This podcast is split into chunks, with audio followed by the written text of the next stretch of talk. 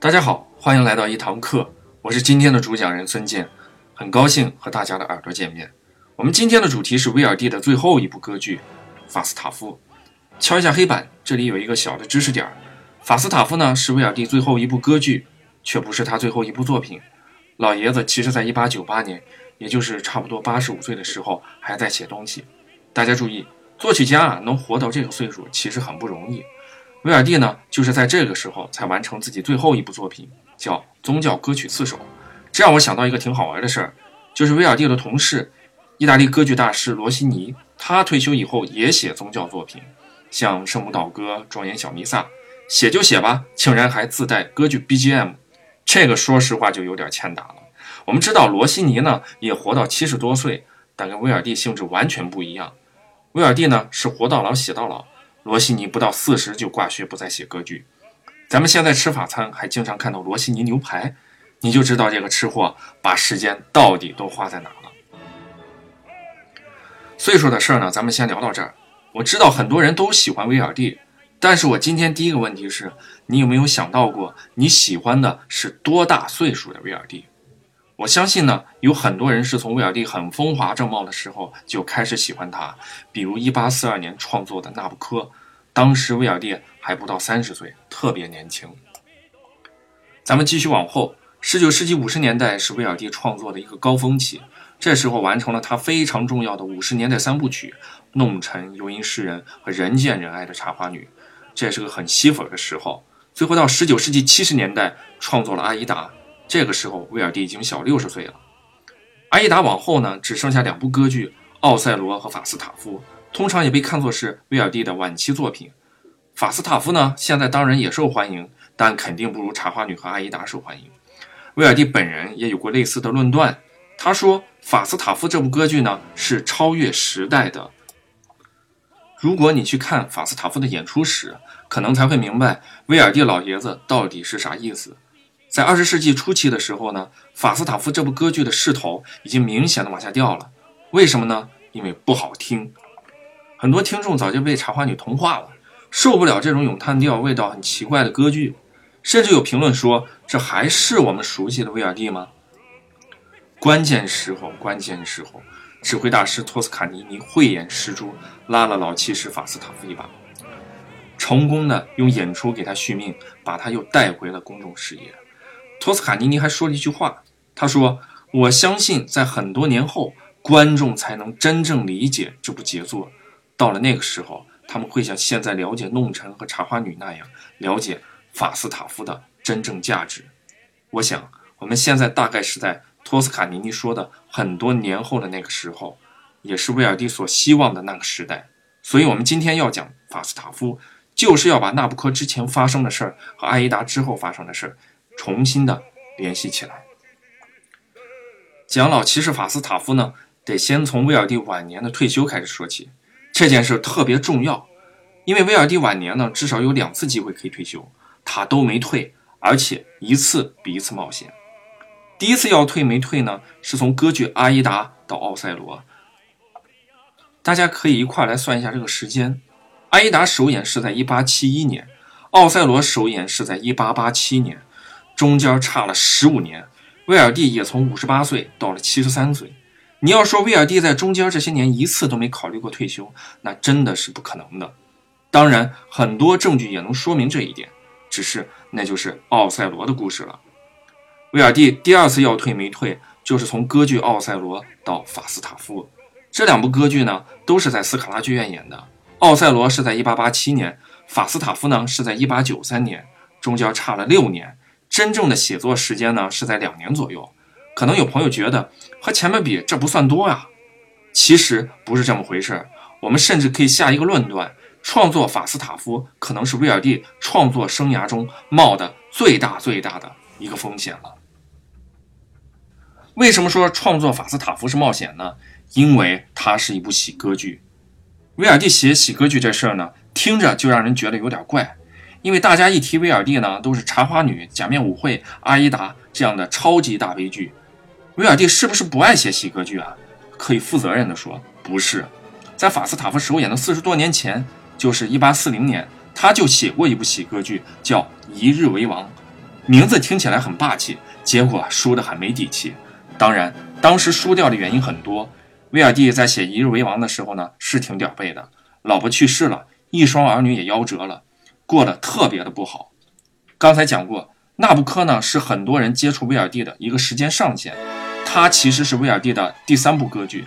纳布科前边一部不是别的，就是这个让人完全高兴不起来的喜歌剧《一日为王》。所以你顺着这两部歌剧继续往下想，就很有意思了。在《一日为王》以后，纳布科的成功对威尔第来说就是最好的咸鱼翻身。威尔第四十多年不再写喜歌剧，至少有两个原因：第一个原因是他害怕，害怕失败，想想《一日为王》吧，就不要轻易去尝试喜歌剧；第二个原因是舆论也一直不好，不认为他能写得好喜歌剧。比如作曲大师罗西尼吧。在十九世纪四十年代，就说威尔第永远也写不出一个像《村女琳达》这样的办证歌剧，更不用说是像《爱的甘醇》这样的喜歌剧了。罗西尼这句话黑的特别漂亮，怎么漂亮呢？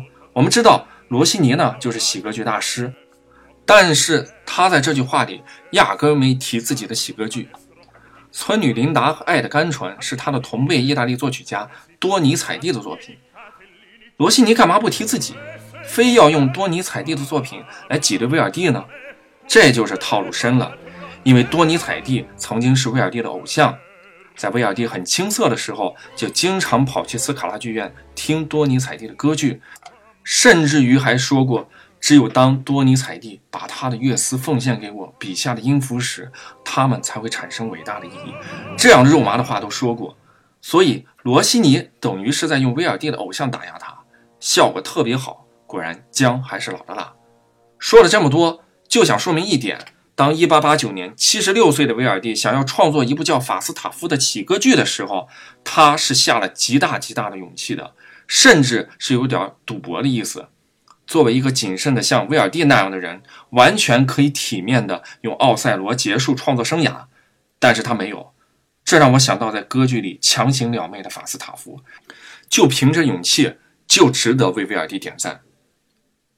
法斯塔夫这部歌剧最后问世，要特别感谢两个人，一个人是莎士比亚，一个人是脚本作者博伊托。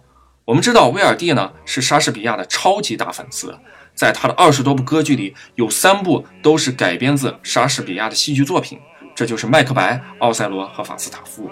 其实按照老爷子自己的想法。还想把《李尔王》《哈姆雷特》《罗密欧与朱丽叶》也改成歌剧，而且特别重要的是，晚年奥赛罗的大获全胜，给了老爷子信心，再去创作一部和莎士比亚有关的歌剧。至于编剧博伊托身上能讲的，那就太多了。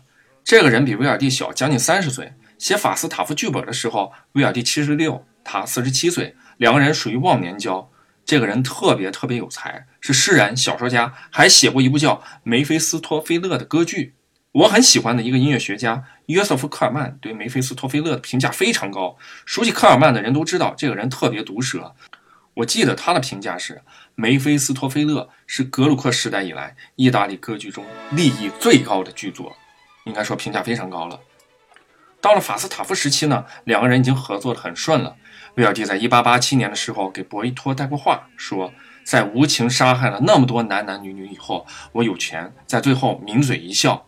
你看，威尔第这个人其实也不是不苟言笑，其实很会自黑。显然，博伊托呢是听懂了老爷子的意思，于是呢回去咔咔咔猛写了一个剧本，就是根据莎士比亚的《温莎的风流娘们》和《亨利四世》写成的《法斯塔夫》。1889年7月，威尔第给博伊托的回复说：“很好，很好。”没有人能比你做的更好了。最后，老爷子终于决定去写法斯塔夫了。威尔第本人其实老早就想写喜歌剧，一直憋着这股劲儿呢。这是后来他对一个新闻记者说的：“四十多年以来，我一直想写一个喜歌剧，但是一直没好本子。最后，博伊托终于了了他这个心愿，威尔第的歌剧生涯才算圆满结束。”在讲特里斯坦与索尔德的时候，特意讲过这个问题。当你捋不清歌剧那些拗口的老外名字和复杂的故事情节的时候，你可以先缓口气儿，放下这些，去看最简单的人物关系。歌剧里最简单的人物关系是三角关系。我们举几个威尔第的例子好了，比如中期的假面舞会，就是里卡多伯爵俏好哥们老婆艾米莉亚的故事；奥赛罗呢是搅屎棍伊阿古搅和奥赛罗和泰斯蒂蒙娜之间的故事，都是三角关系。法斯塔夫说到底也是一个三角关系，就是法斯塔夫和福德夫妻之间的事儿。我来介绍一下法斯塔夫、福德、爱丽丝三位主角，用三个字形容这三个人，就是想得开、想不开和想得全。法斯塔夫呢是想得开，剧中的男一号，年老色衰的胖骑士。这真是歌剧史上少见的特别想得开的角色。凭你怎么整我，不管是把我放进这个脏水桶里，滚进河里，还是合伙扮妖怪吓唬我，反正我就是不怎么生气。我强烈建议大家去学一学法斯塔夫的这种人生哲学。其实这种厚脸皮叫难得糊涂更合适，能让你的生活少很多烦恼。福德呢，刚好和法斯塔夫相反。这个富商呢，是啥都想不开，啥都想管。他怀疑妻子爱丽丝出轨。不是当面问清，而是暗地用钱贿赂法斯塔夫，像被害妄想症一样去找证据，完全是大男子主义作祟。福德其实在剧中过得非常累，他在第二幕的那首咏叹调是梦是真，真的有点像跑错片场了。其实这才是他的心声，心眼比针眼还小的男人过得往往都不怎么好。三角关系中的爱丽丝是想的全，其实她才是整个歌剧里的超级大 boss，既整了法斯塔夫，还帮闺女找到了真正的真爱，是比较少见的女主角具备相当行动力的意大利歌剧。法斯塔夫的主线很简单，他其实就讲了一个挺油腻的老男人强行撩妹、自食恶果的故事。第一幕是设局，胖骑士法斯塔夫想骗点钱花，就给温莎的俩富太太爱丽丝和梅格写情书。这一写，就写出事儿了。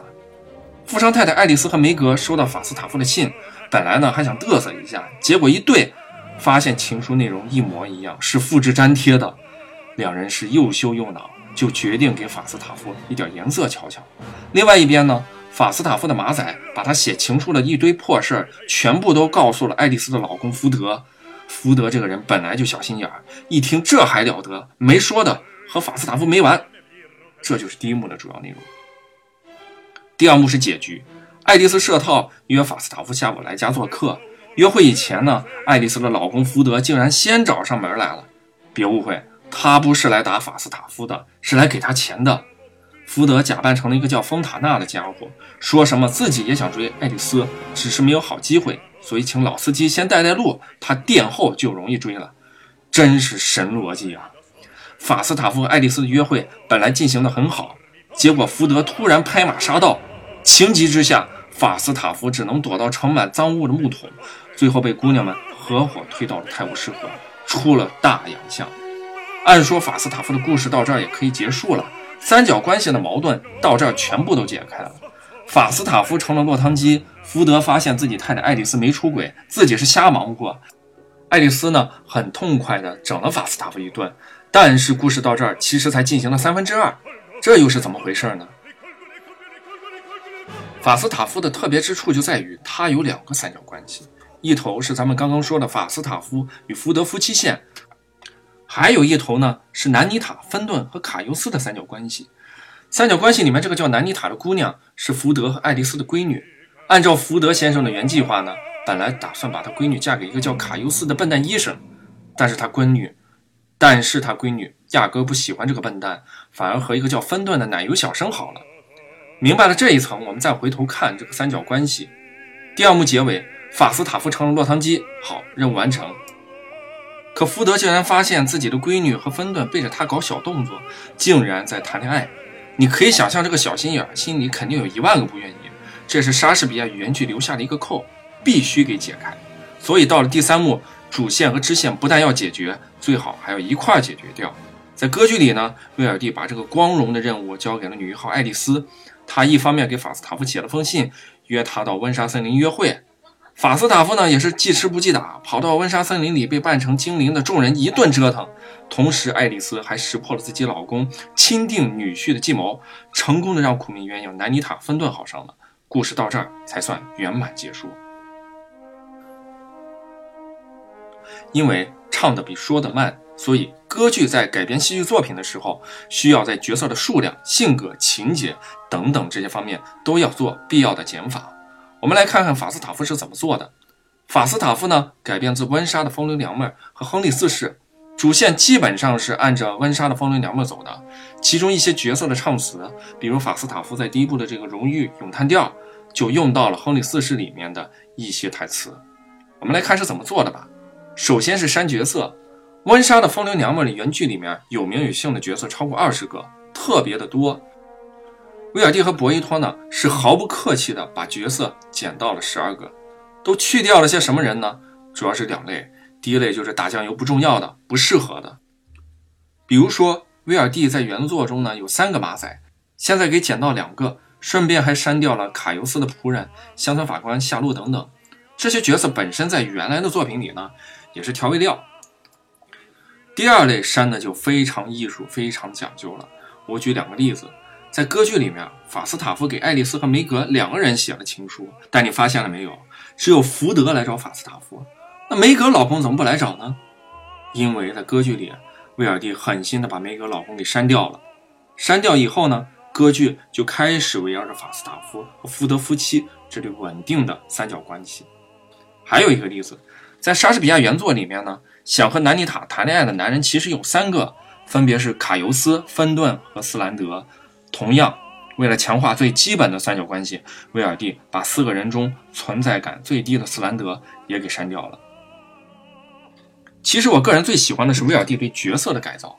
莎士比亚的《温莎的风流娘们》里的台词呢，有种粗粝感，因为很里面很多，因为里面很多角色是世俗的，因为里面很多角色是世俗的、市侩的、利欲熏心的。到了歌剧这儿呢，都有一种变纯洁或者说洗白的倾向。比如说歌剧里的奎克利吧，他在原作里呢就是个拿钱办事儿的，就怕南妮塔嫁不出去，到处给他说说媒，到处给他说媒。到了歌剧里面呢，变成了真的热心肠，忠心耿耿的帮助爱丽丝忽悠法斯塔夫。还有一个角色就是芬顿，芬顿在原作中呢是个过去有点不检点的年轻人，他之所以会喜欢上南妮塔，也是看上老丈人福德那点钱了，等于是后来处着处着才喜欢上这个姑娘。在莎士比亚的原作中是这样说的：芬顿说，我最初来向你求婚的目的。就是为了你父亲的财产，大家听明白了吧？但是到了歌剧里面，芬顿成了天然无公害、特别纯净的一个小男生，尤其是第一幕结尾，芬顿与南妮塔的二重唱，你听旋律、看歌词，都能很直观的感觉到这个角色就是非常非常的纯情。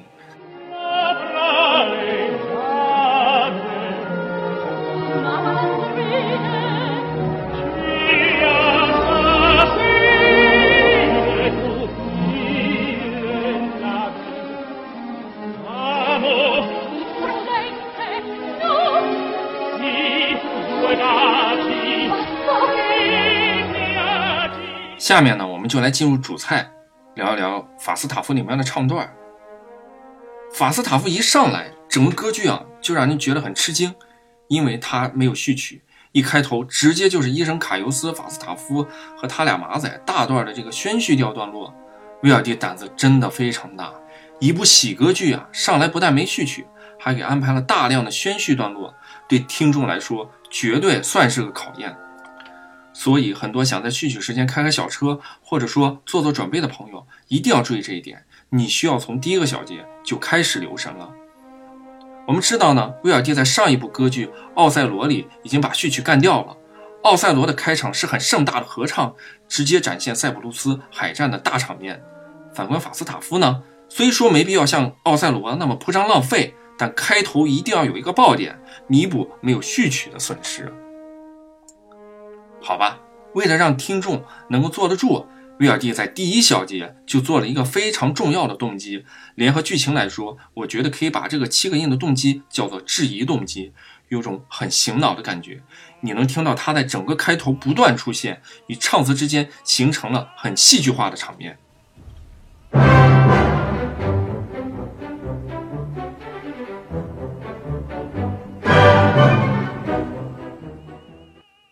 刚才已经讲过，法斯塔夫呢最基本的三角关系是福德夫妇和法斯塔夫，但是你再顺着这三个人的声部安排往下看，就会发现不太对劲。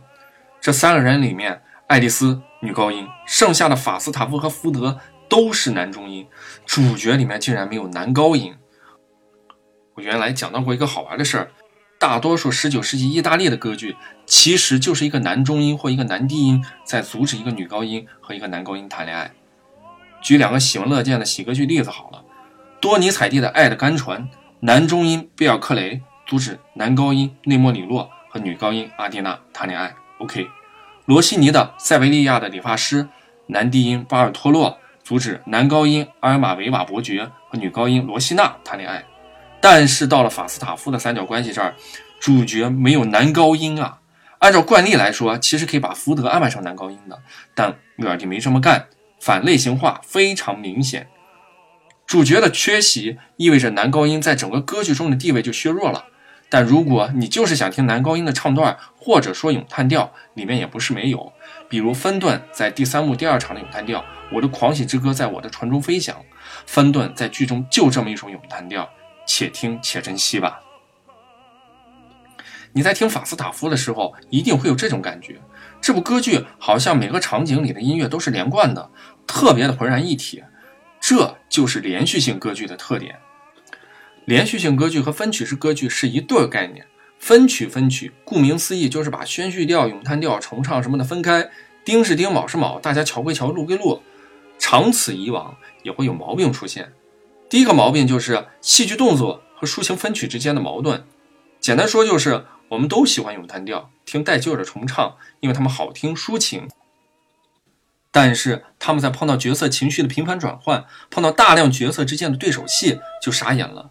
抒情好听不能当饭吃，歌剧好听和好看也是两回事儿。就比如角色之间推动剧情的大量对话吧，这时候求助呆板的宣叙调很靠谱吗？很违和才对。威尔第老爷子是怎么解决这个难题的呢？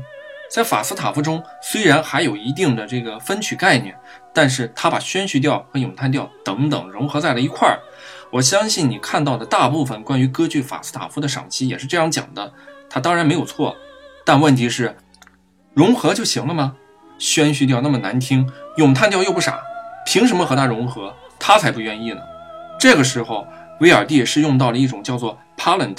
直译叫说唱的技巧，大家注意，这个说唱不是现在嘻哈里的说唱，它在十九世纪相当于是难听的宣叙调和好听的重唱、咏叹调或合唱之间的润滑剂，或者你理解成和稀泥的也可以。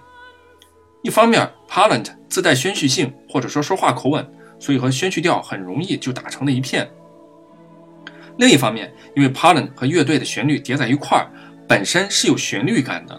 所以也特别方便进入咏叹调重唱，用现在的话说就是 palent 就是不赚差价的中间商，就是为了让每个部分都舒服才存在的。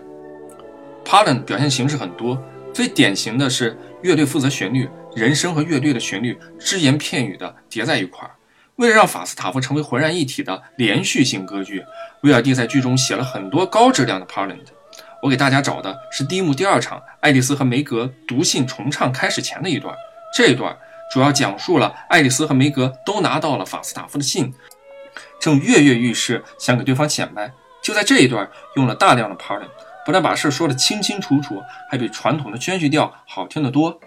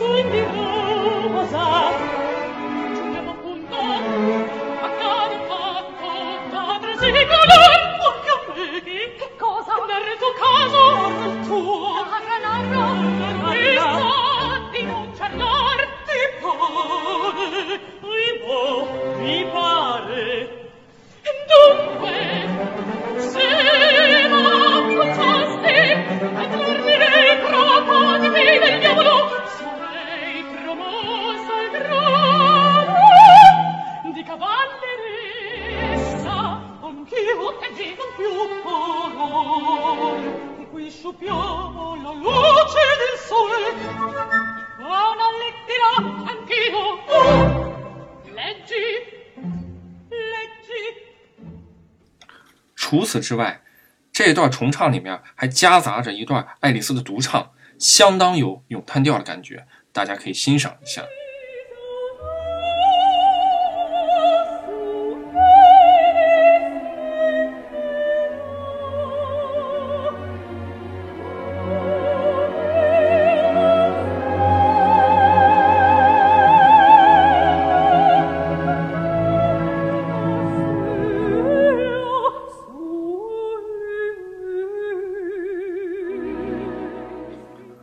传统分曲式结构的第二个毛病就是形式容易越做越僵化。大家知道，其实美声时代三杰里的罗西尼和多尼采蒂写东西都很快，快到一种什么程度呢？罗西尼的《塞维利亚的理发师》用了十三天，多尼采蒂的《唐帕斯夸雷》只用了十一天。这么快的写作速度和意大利歌剧的写作模板就有一定的关系。据威尔蒂老爷子嘛，刚才已经说过了，从奥赛罗到法斯塔夫用了六年，另外用了整整两年的写作时间。接下来呢，我们结合第一幕第一场法斯塔夫的荣誉咏叹调来分析。这个咏叹调讲的是法斯塔夫让两个马仔给送情书，结果两个人觉得丢人，不干这个事儿，于是呢就引出了法斯塔夫关于荣誉的歪理。首先一上来是法斯塔夫的独白，这个时候呢是没有乐队伴奏的，你能明显感觉到这是一种在用音乐说话的感觉，完全不像是传统咏叹调的开场。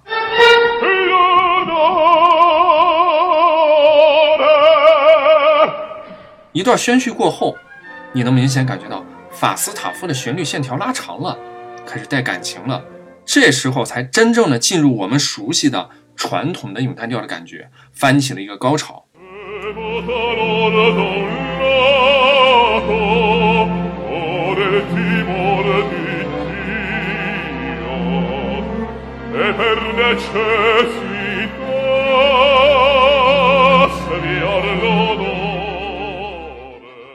其实我个人更喜欢咏叹调的后半段，法斯塔夫质问两个马仔荣誉有啥用的段落。这一段音乐的口吻特别好，带有永续的感觉，也很滑稽。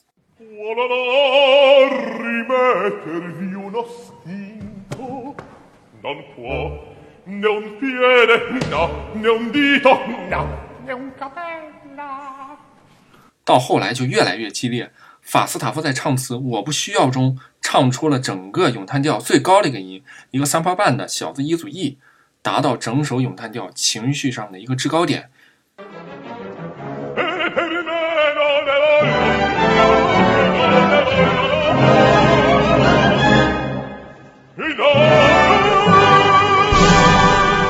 在本期一堂课的最后，我给大家一个建议，就是建议你先从两对三角关系。法斯塔夫和福德夫妇、南妮塔·芬顿和卡尤斯开始，在这个基础上去理解全剧。我相信大多数人听罢法斯塔夫，还是会觉得这不是威尔第的典型风格。但这个问题真的重要吗？我曾经在2015年7月在《爱乐》杂志发表过一篇文章，是关于法斯塔夫的赏析的。此时此刻，特别想把那篇文章的最后一段分享给各位，作为今天一堂课的结束。